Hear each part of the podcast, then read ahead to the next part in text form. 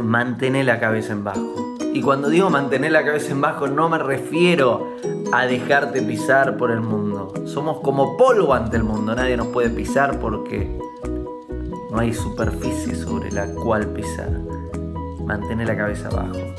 Y si te digo que mantengas la cabeza abajo, no es en relación al otro, es en relación a vos. Es para que estés mirando tus pasos. Si tenés la atención afuera, estás descuidando el interior y estás descuidando ese trabajo que podés hacer con vos. Presta atención a cómo estás andando, mantener la cabeza en bajo, humildad, que los actos hablen más que las palabras, no anuncies, mostrá, no expliques, mostrá, mantener la cabeza en bajo, con la atención en vos, concentrada, concentrado, como un samurái, mantener la cabeza en bajo. Hago esta rápida pausa comercial para agradecerte por oír mi podcast y pedirte que si te gusta lo recomiendes.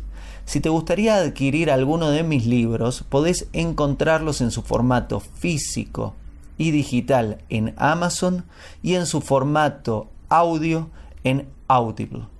Gracias y que continúes disfrutando del contenido que tengo para vos.